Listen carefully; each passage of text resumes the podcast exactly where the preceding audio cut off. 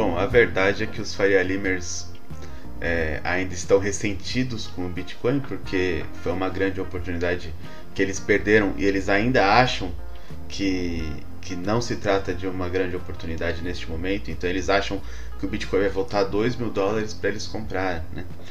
Então eles acabam tendo esse ressentimento, essa dorzinha no rabo e acabam se agarrando a detalhes idiotas, como por exemplo blockchain. Blockchain é a rede que registra transações do Bitcoin. Ah, mas tem a blockchain. Não é blockchain. Ah, mas tem a blockchain do não sei o que. Tem a blockchain do açougue aqui da esquerda. Não é blockchain. Tá? Não é blockchain. É um servidor. Blockchain é a rede que registra transações do Bitcoin. Por que, Ojeda? Por que, que somente essa é a blockchain? Bom, há todo um conceito envolvido, não apenas em programação, eu não vou entrar nesse detalhe de programação, mas você tem a prova de trabalho, onde os mineradores, que são espalhados pela rede, voluntários, né, eles recebem uma remuneração, mas eles adentram nessa voluntariamente. Ninguém chega para eles e fala: Olha, você vai ter que minerar para mim. Não, eles entram nessa porque querem. Eles mineram as transações.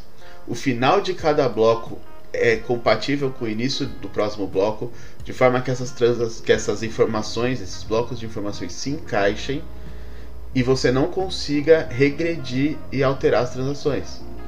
Ou seja, é auditável, você tem informação de todos os blocos da, da blockchain, mas não é alterável. Você não consegue alterar porque ele vai começar o bloco com o final do último bloco, ele vai registrar as transações, ele vai fazer um cálculo em cima desse, desse início dessas transações e isso vai gerar o final desse bloco. E o próximo bloco vai começar com o final deste bloco sendo repetido, de forma que eles se encaixem e selem uma transação ali que não vai ser mais modificada nunca.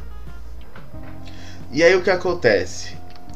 A palavra blockchain se tornou um novo quântico. A gente brinca com isso na bolha do Twitter de criptomoedas. Que assim, tudo era quântico. Um tempo atrás você tinha até coach quântico, você tinha advogado quântico, você tinha padaria quântica. Você quer comprar um pão ou você quer um pão quântico? O pão quântico é mais caro porque ele é melhor, porque tudo que é quântico é melhor. E as pessoas não, sabem nem, não sabiam nem explicar o que, que era o quântico, né?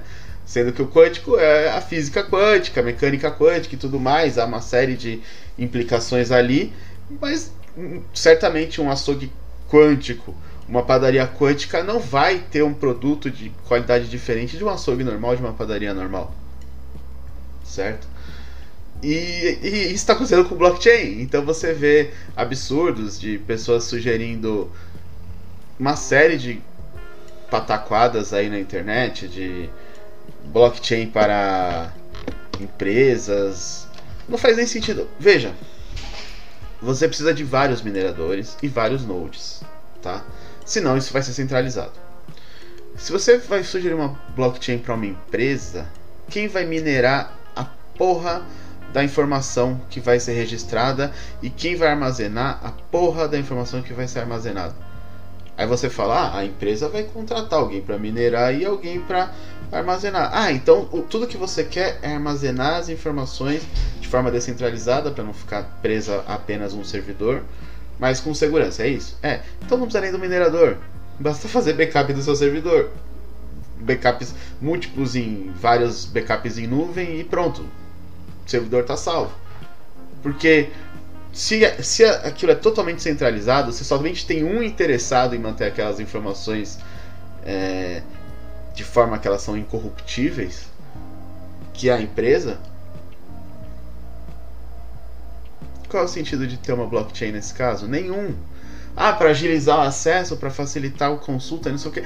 Isso não é blockchain, isso é servidor, tá? Isso é apenas um servidor. Ah, blockchain é porque você consegue auditar votos em tempo real. Isso, qualquer servidor você consegue auditar votos em tempo real. Basta você programar para que ele faça isso.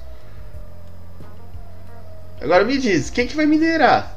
Quem que vai minerar transações, por exemplo, no TSE? Vamos, vamos para a discussão que rola na bolha, que o pessoal fala de votos via blockchain.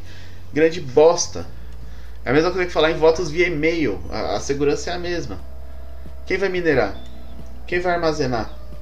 Como vai ser feito esse armazenamento? Quem vai auditar? Quem. Quem for auditar vai poder identificar o título de eleitor da pessoa e o voto? Porque é isso que as pessoas que querem voto impresso querem.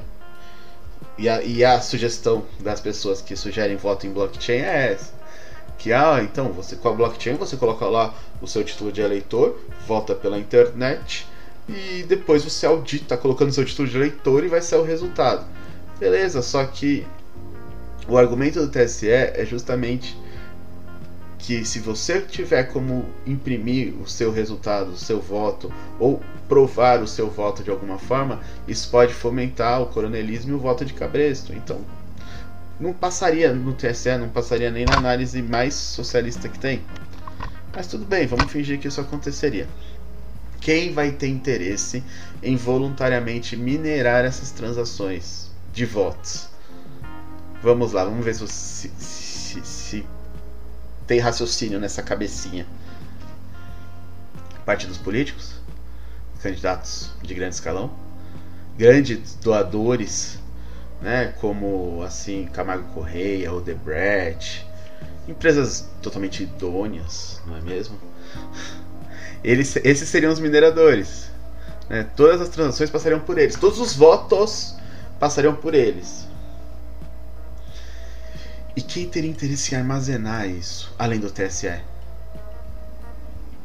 Talvez partidos políticos também, para fazer uma checagem, para fazer uma contagem.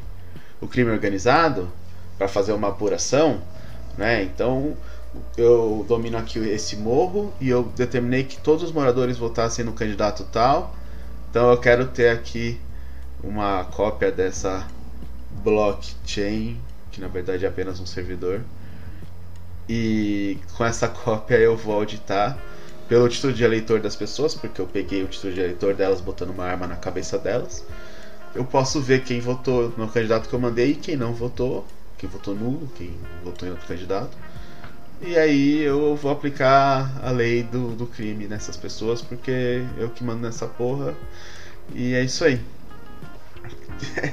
então não faz sentido, tá? Não faz sentido. Isso, claro, tirando todo o meu lado ANCAP, minha veia ANCAP, no sentido de que não faz sentido votar ou eleições e tudo mais.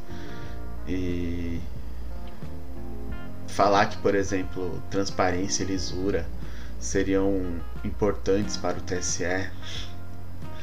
Meu Deus, gente. Paleta mexicana por esse vídeo é só. Valeu.